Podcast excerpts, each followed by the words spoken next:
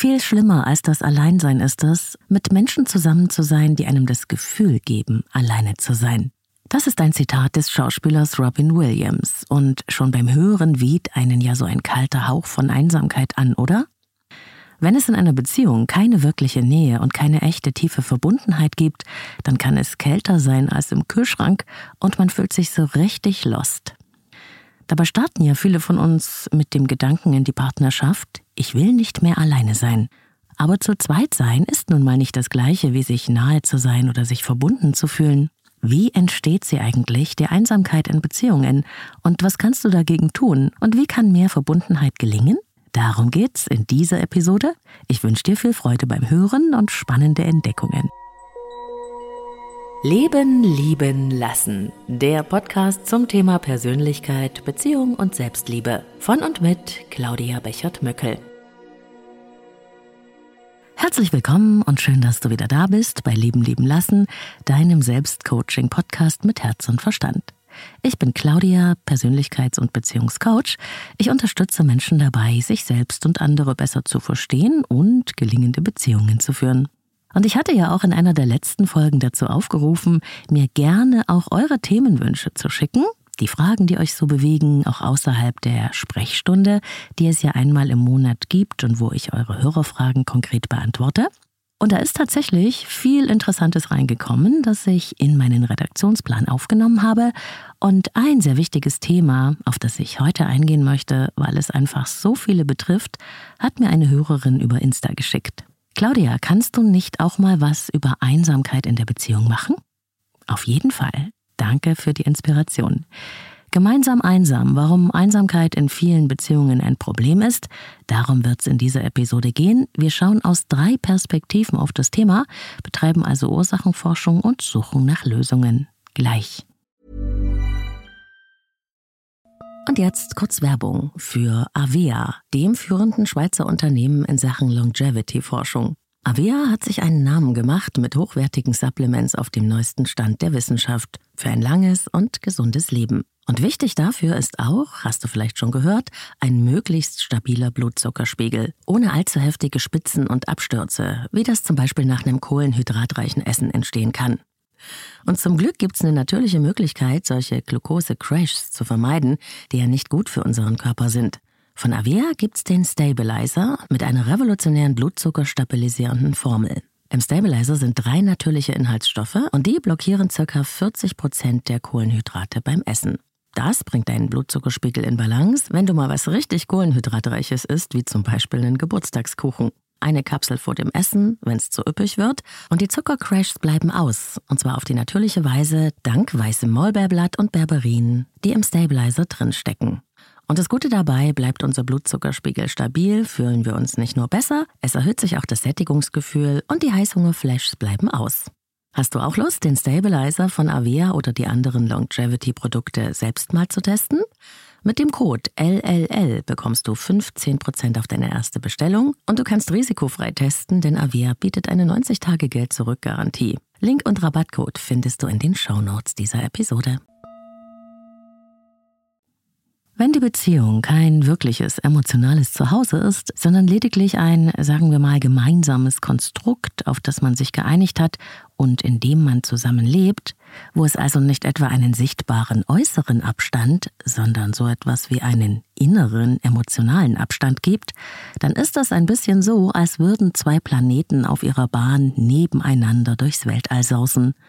Sie sind nicht weit voneinander entfernt, aber sie begegnen sich nie. Und wenn wir miteinander glücklich sein wollen, dann brauchen wir nicht nur ein räumliches Zusammensein, sondern auch das Gefühl von emotionaler Verbundenheit und Nähe.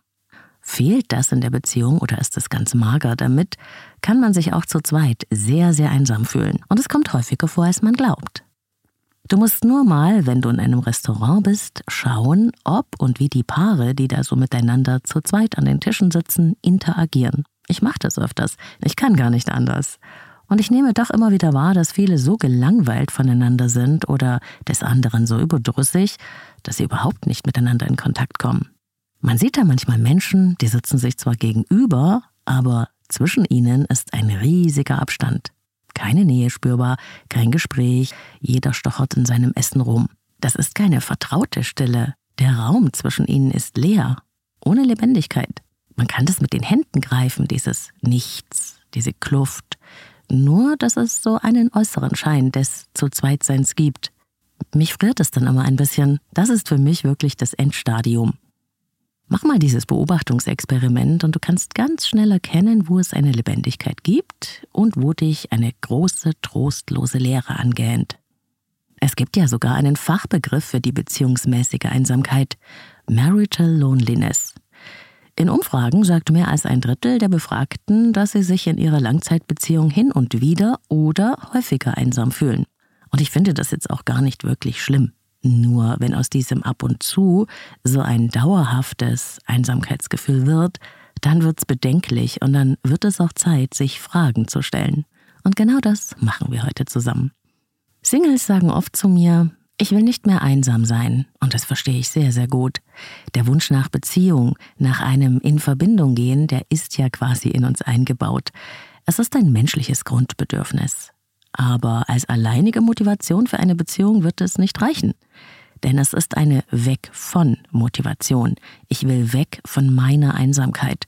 Das ist quasi wie ein Notausgang. Es geht dabei weniger um die Liebe an sich oder um die Beziehung oder um den anderen, sondern eher um meinen eigenen Mangel, eine Leere in mir, die ich auffüllen möchte.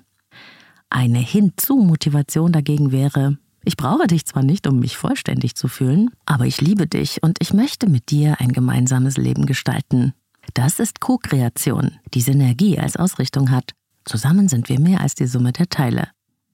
Und dieses mit sich allein sein können, mit sich selbst in einer guten Beziehung zu sein, sich ein Leben zu gestalten, das ist in meinen Augen die Voraussetzung, um auch miteinander in Beziehung sein zu können. Ich finde es wichtig, den inneren Unterschied zwischen Alleinsein und Einsamsein herstellen zu können. Denn für wen Alleinsein gleichbedeutend ist mit einsam oder verloren sein, der braucht ja immer irgendwen, um sich vollständig fühlen zu können. Und wenn diese Bedürftigkeit die Grundlage und tiefere Motivation ist, dann beruht diese Beziehung auf Abhängigkeit und das wird sich früher oder später auf fatale Weise zeigen. Anfang 20, da konnte ich überhaupt nicht alleine sein. Ich habe mich von einer Beziehung in die nächste gestürzt, jedes Mal mit dem Wunsch, mich endlich sicherer, vollständiger und weniger allein zu fühlen. Nur dass mir das null bewusst war. Im Gegenteil, ich habe das ja für einen Beweis meiner Coolness und Unabhängigkeit gehalten. Leider hat meine unerkannte Bedürftigkeit jedes Mal in Abhängigkeit und Dramen geführt. Schlussendlich habe ich es auf die harte Tour lernen müssen. Keiner ist für mich zuständig. Jedenfalls nicht in der Weise, mich emotional zu stabilisieren und mir meine innere Unsicherheit zu nehmen. Niemand wird meine innere Leere ausfüllen, wenn ich es nicht selbst auch tue. Und so habe ich auch gelernt, mit mir selbst zu sein, mir zu genügen und Beziehungen als etwas zu sehen, das wunderschön ist und erstrebenswert, aber das nicht mein Leben davon abhängt, ob es da jemanden an meiner Seite gibt, mit dem ich mich sicherer fühlen kann. Warum also hatte ich, wie so viele andere auch, diese wahnsinnige Verlustangst? Es gibt einige Ideen und Ansätze dazu und die meisten führen in die Kindheit zurück, in unsere Urverbindung zu Mama und Papa. Das ist ja unsere erste, tiefste Bindungserfahrung und sie prägt die Art und Weise, wie wir in Beziehung gehen für unser Leben. Die Erfahrung einer sicheren Bindung mit unseren Bezugspersonen in unseren ganz frühen Kindertagen, also auch schon vorsprachlich, hat ja laut Bindungsforschung einen entscheidenden Einfluss. Denn die Bindungserfahrung beginnt schon im Mutterleib. Machen wir unsichere Bindungserfahrungen, was ja, wie man heute weiß, schon dadurch entstehen kann, dass wir als Baby zum Beispiel zu lange von unserer Mutter getrennt werden. Wenn man uns schreien gelassen hat, damit wir schlafen lernten, wenn unsere Bezugspersonen uns emotional nicht spiegeln konnten, weil es ihnen vielleicht selbst nicht möglich war, dann entsteht im Kind die Angst vor dem Getrenntsein, eine Verlustangst. Ich nenne sie auch die Angst, aus der Verbindung zu fallen. Und diese Angst ist existenziell bedrohlich für kleine Kinder. Wir hängen als Kind von der Bindung zu unseren Bezugspersonen ab und wir spüren das. Die Verlustangst des sehr, sehr kleinen Kindes, wenn sie nicht reguliert wird von außen, ist so eine Art Todesangsterfahrung. Und das ist wirklich nicht übertrieben. Ich kenne dieses Gefühl auch sehr genau, weil ich es immer wieder in Trennungssituationen erlebt habe. Dann kommt nämlich die frühere, überwältigende Verlustangst des kleinen Kindes wieder hoch. Und vielleicht kennst du das ja auch. Es ist ein Gefühl wie unterzugehen. Bewusst erinnerst du dich nicht daran, aber dein Körper, der erinnert sich mit jeder Zelle und reagiert dann entsprechend panisch. Ich habe dazu ein wunderbares Interview mit der Expertin für Entwicklungs- und Bindungstrauma im deutschsprachigen Raum, Dami Scharf, gemacht, das ich dir gerne auch nochmal in den Shownotes verlinke. Es lohnt sich wirklich da reinzuhören, wenn man etwas über sich selbst verstehen will. Und auch über die Bindungsstile gibt es ja schon mehrere Folgen bei Leben lieben lassen. Auch da verlinke ich nochmal was in den Shownotes. Du kannst aber ganz einfach auch die So-Funktion in deiner App nutzen und im Leben lieben lassen Podcast einfach mal nach Bindung stöbern.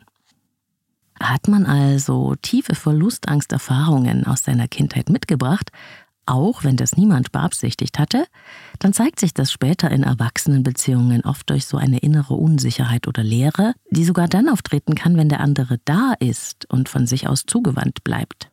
In uns brennt dann trotzdem so ein ungestilltes Verlangen nach emotionaler Zuwendung, nach mehr Nähe, damit wir unsere innere Unruhe befrieden können, also uns regulieren können. Und das kann eine Erwachsenenbeziehungen total überfordern. Denn wenn das so ist, dann versuchen wir durch Bitten, Betteln, Kontrolle oder auch Kritik und Vorwürfe mehr von der emotionalen Zuwendung zu bekommen und merken oft gar nicht, dass wir dabei die Grenzen des Partners oder der Partnerin überschreiten. Im Grunde verlangen wir vom anderen dann, dass er oder sie uns genau das geben soll, was Mama und Papa uns hätten geben sollen und vielleicht nicht so gut konnten. Aber dafür ist der Partner oder die Partnerin nicht zuständig, sondern das ist ein Mensch, der freiwillig bei uns ist oder eben nicht und der natürlich auch eigene Bedürfnisse hat und haben darf. Manche Menschen mit starker Verlustangst resignieren auch. Sie geben irgendwann ihre Versuche auf, den Partner zu mehr Zuwendung zu bewegen und bleiben dann einfach in ihrer Einsamkeit isoliert und gefangen. Dieses Verlustangstthema mit dem überstarken Wunsch nach Koregulation unserer Ängste von außen kann einer der Gründe sein, sich einsam in einer Beziehung zu fühlen, obwohl Partnerin oder Partner sehr wohl emotional verfügbar sind, sich aber irgendwann selbst vor unserer Bedürftigkeit und unserem Zuwendungshunger schützen müssen, weil es sie einengt und weil es ihre Grenzen überschreitet. Und wenn du sowas auch bei dir erkennen kannst, das ist kein Grund zur Panik. Und es ist auch kein Grund zu glauben, du wärst beziehungsunfähig. Wir können diese Beziehungsmuster in uns beeinflussen und verändern. Und der erste Schritt ist die Bewusstwerdung. Und wenn ich es konnte, dann kannst du es auch. Hast du also eine starke Verlustangst bei dir ausgemacht, geht der Weg dahin, den Boden der Sicherheit in dir selbst zu stabilisieren, dich selbst regulieren zu lernen in deinen Ängsten, anstatt auf die Versorgung von außen zu warten. Lenke den Fokus auf dich, immer mehr und natürlich kann es auch sehr hilfreich sein, dir dabei professionelle Unterstützung in Form von Therapie, Beratung oder Coaching zu suchen.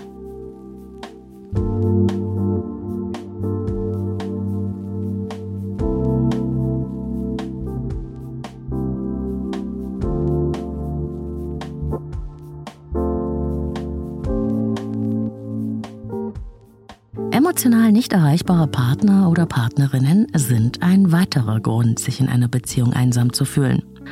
Oft ist es sogar so, dass die Menschen mit der gesteigerten Verlustangst sich unbewusst an Partner binden, die emotional nicht wirklich verfügbar sind. Denn damit rekonstruieren sie ja die frühen Beziehungserfahrungen, die sie schon mitbringen. Das alles ist keine freie Entscheidung, sondern folgt unbewussten Bindungsprogrammen, oder einfacher gesagt unserem Beuteschema. Auch dazu gibt es eine Folge Traumabindung und emotionale Abhängigkeit und ich verlinke dir auch die in den Shownotes. Es kann also gut möglich sein, du findest dich in mehreren der Gründe für deine Einsamkeitsgefühle wieder, die ich hier beschreibe. Denn sie kommen gerne Hand in Hand und auf fatale Weise ergänzen sie sich auch. Okay, widmen wir uns also den emotional nicht verfügbaren Partnern.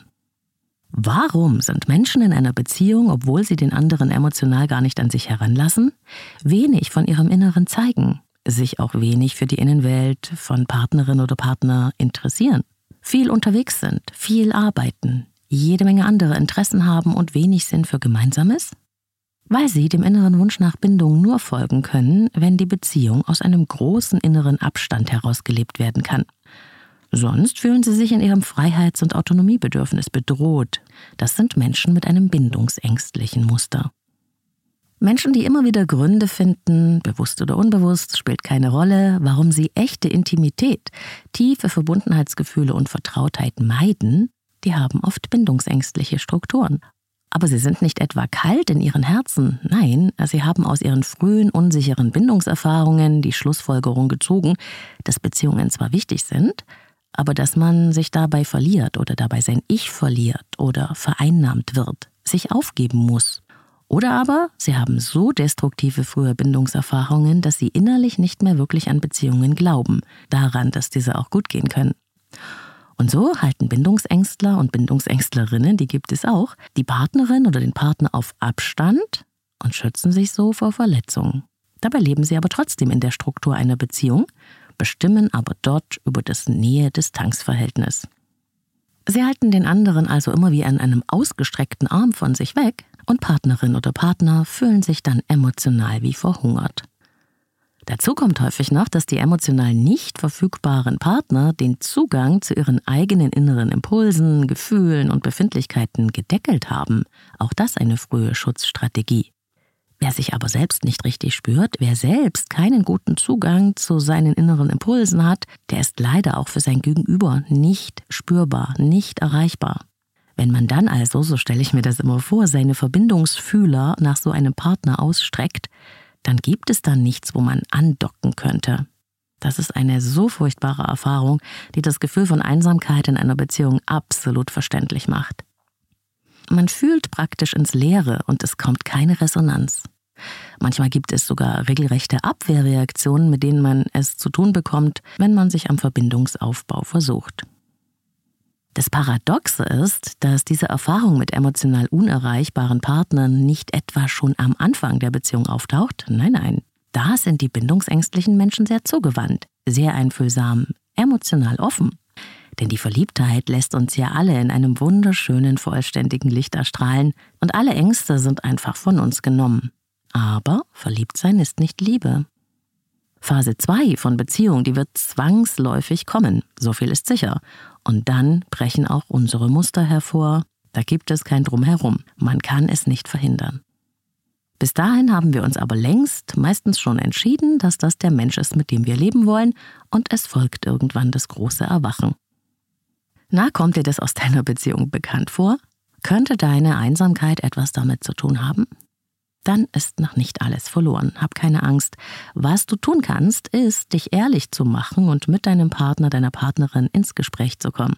Euch eure Beziehung so als Wechselwirkung von einer Metaebene aus anzuschauen. Auch das kann mit Unterstützung geschehen, wenn das alleine schwierig ist. Aber bitte, gib nicht auf, bevor du es nicht versucht hast. In jeder Beziehung steckt eine Aufgabe, steckt etwas für uns zu lernen drin. Und der Erfahrung nach kann ich sagen, dass wenn man sich ehrlich macht, die Bereitschaft beim Partner oder bei der Partnerin oft größer ist, als man denkt. Ein dritter Grund der Einsamkeit, äh, den ich aus der Erfahrung mit den Paaren erkennen kann, mit denen ich arbeite, ist die Sprachlosigkeit bzw. die Schwierigkeit, über Themen zu sprechen und Probleme miteinander zu klären.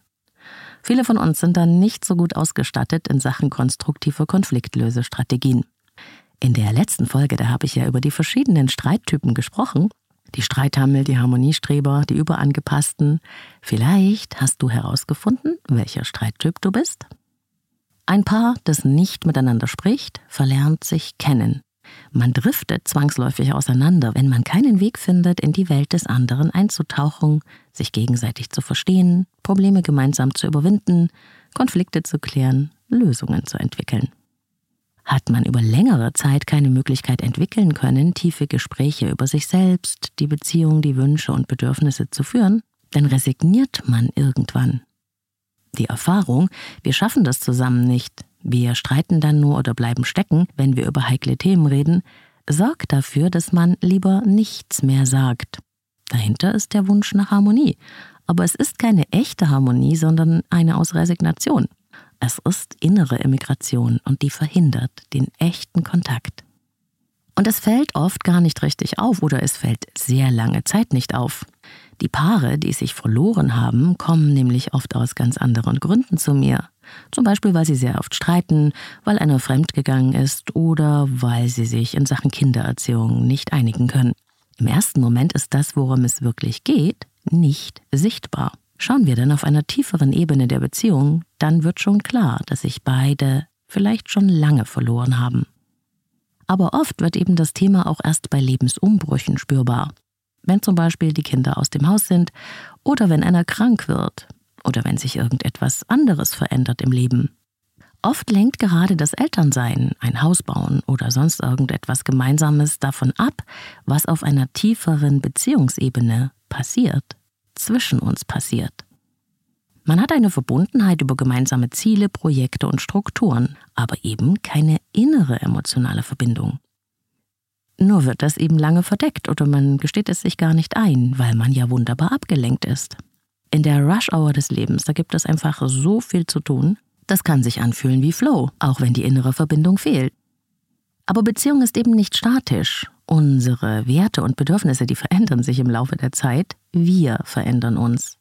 Der Mensch, den du einmal kennengelernt hast, ist nicht mehr der gleiche, der morgens neben dir aufwacht. Interessierst du dich für diesen Menschen wirklich? Wann hast du das letzte Mal etwas von dir offenbart? Hat sich vielleicht in deiner Beziehung auch die Sprachlosigkeit eingeschlichen?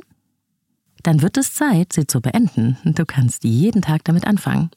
Erzähl etwas von dir, öffne dich, interessiere dich für deine Partnerin oder deinen Partner, sprecht über euch und eure Beziehung und ihr werdet euch näher kommen. Sogar dann, wenn es unangenehm sein kann, was man da zu hören bekommt. Ich sehe ziemlich oft die Erleichterung meiner Klientenpaare in den Gesichtern, wenn endlich mal gesagt und ausgesprochen wird, was schon so lange innen drinnen feststeckt. Habt Mut und auch hier kann eine Paarberatung wirklich sehr hilfreich sein. Aber ich habe auch schon zahlreiche Podcast-Folgen zur Paarkommunikation gemacht. Einfach mal mit der Lupe in der Podcast-App nach Kommunikation bei Leben lieben lassen suchen. Kann es zu spät sein? Natürlich, es kann. Manchmal ist die Leere in einer Beziehung so groß, dass Welten zwischen den Partnern liegen. Die Liebe ist gegangen, erfroren oder erstickt. Dann hält einen nur noch das Konstrukt zusammen, dass man im gleichen Haus lebt vielleicht, gemeinsame Kinder hat oder sogar eine Firma. Oder aber eine gemeinsame Vergangenheit oder eben einfach die Gewohnheit oder das zusammen einsam sein besser ist als allein. Das können alles Gründe sein, zusammen zu bleiben. Ich werde das nicht beurteilen oder bewerten. Aber Liebe oder glücklich sein kann man dabei eher nicht erwarten. Wie du herausfindest, wo ihr wirklich steht, indem du schaust, was von dem, was wir heute besprochen haben, mit dir in Resonanz geht. Und indem du anfängst, aus der Erstarrung heraus den ersten Schritt zu wagen. Wie geht es mir wirklich in der Beziehung? Wie fühle ich mich? Frag dich das mal. Was brauche ich eigentlich, um mich geliebt zu fühlen? Und was brauchst du als Frage an Partner oder Partnerin? Wann hatten wir das zum letzten Mal? Was ist eigentlich unsere Vorstellung von einer guten Beziehung? Haben wir dabei genügend Überschneidungen? Gehen wir eigentlich noch in die gleiche Richtung? Habt bitte Mut, euch solche Fragen zu stellen. Schlimmer kann es doch dann eigentlich gar nicht mehr werden. Aber vielleicht ist die totale Entfremdung noch gar nicht eingetreten und die Beziehung lässt sich noch retten. Was, wenn deine Partnerin, dein Partner genau darauf wartet, auf solche Fragen, auf ein Zeichen von dir? Ich wünsche dir dafür alles Gute von Herzen. Deine Claudia.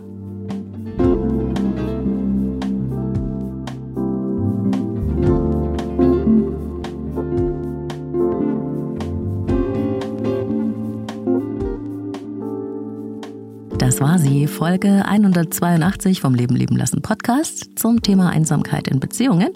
Ich freue mich, dass du mit dabei warst. Hoffe natürlich auch, du konntest etwas für dich mitnehmen. Und es wäre ein Herzenswunsch von mir, dass du diese Episode mit Menschen teilst, denen das für ihren Weg und in ihrem Leben weiterhelfen könnte. Schenk mir deine Sterne auf Spotify und Apple Podcasts, wenn es dir gefallen hat. Es ist wirklich, und das verrate ich mal, ein großer Traum von mir, dass der Podcast auf Spotify mal endlich die 2000er Bewertungsmarke knackt.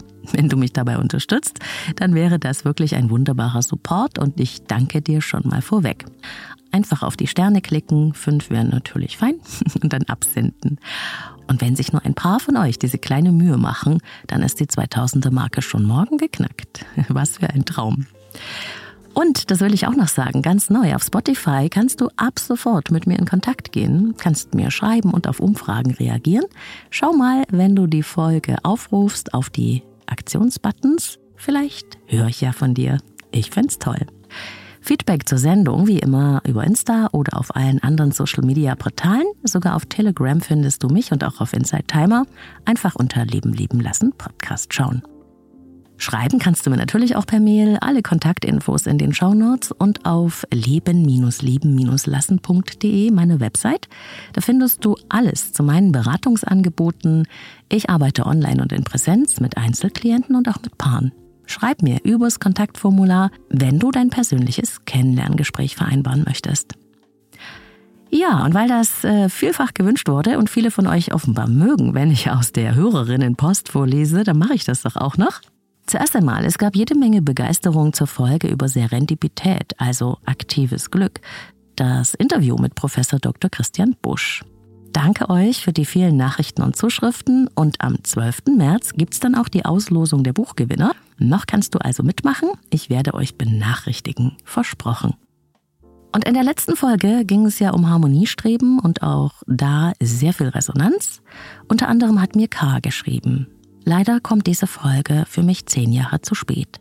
Ich hatte Angst vor Streit und habe ihn vermieden. Ich bin erstarrt und wäre am liebsten unter die Bettdecke gekrochen. Ich habe stumm zehn Jahre funktioniert, bis es nicht mehr ging. Meine Ehe und Familie ist zerbrochen. Ich sitze jetzt vor diesem Scherbenhaufen, ich bin gerade am Lernen, wer ich bin, was ich fühle, was ich möchte und wo meine Grenzen sind. Es ist ein einsamer und sehr schmerzhafter Prozess. Vielen Dank für eine weitere tolle Folge, in der ich so viel über mich lernen und endlich verstehe, woher das kommt. Ja, ich danke dir fürs Teilen, liebe K, und von Herzen alles Gute für dich. Aber auch kritische Stimmen will ich gar nicht verschweigen. C hat mir geschrieben zu dieser Folge. Liebe Claudia, danke für deine Arbeit. Ich habe mir gerade die neueste Podcast-Folge angehört und du hast zwei Gründe für das Harmoniestreben genannt, die auf individueller Ebene liegen und im Elternhaus begründet sind. Ich hätte hier Ergänzungen, da ich das als individualistisch und somit unterkomplex betrachte, denn dies blendet komplett die patriarchalen Prägungen hinsichtlich des Mental Loads und patriarchalen Machtstrukturen hinsichtlich der internalisierten Angst von Frauen vor partnerschaftlicher Gewalt aus. Es ist statistisch so, dass die gefährlichste Zeit für Frauen kurz vor und kurz nach einer Trennung ist und partnerschaftliche Gewalt noch immer hauptsächlich von Männern in einer Partnerschaft verübt wird. Frauen wird früh unbewusst anerzogen, auch im Hinblick auf Schutzfunktion, lieb und artig zu sein. Das nennt man seit neuestem, neben den drei bekannten Amygdala-Reaktionen Fight, Flight, Freeze, Fawning, sich lieb wie ein Rehkitz stellen. Es ist somit problematisch zu sagen, dass dies eine individuelle Prägung ist, solange es patriarchale Machtstrukturen gibt oder erwartet wird, dass Frauen emotionale Arbeit leisten müssen und weibliche Wut noch immer abgewertet wird. Zu hysterisch, etc. Ja, vielen Dank für diese wertvolle Ergänzung. Das ist wirklich ein Aspekt, der einen großen Einfluss bei diesem Thema hat. Und tatsächlich ist es so, dass mein Arbeitsansatz in der Beratung der individuellen Sichtweise folgt und ich mich darauf begrenze und gesellschaftspolitische Themen kaum einbeziehe, auch wenn ich deren Bedeutung natürlich sehen kann. Ich denke, dass die Beziehungsthemen sonst so riesig sich ausweiten würden, dass sie niemals in meinen Podcast passen würden. Natürlich lebt Beziehung nicht im luftleeren Raum und ist immer auch im übergeordneten Kontext der Zeit, der Politik, der gesellschaftlichen Prozesse zu sehen. Und dafür gibt es tolle Fachliteratur, Studiengänge, Forschung. Ich sehe meinen Podcast eher als ein niedrigschwelliges Angebot der persönlichen ja, Selbstwirksamkeitsentwicklung und äh, der inneren Veränderungsprozesse.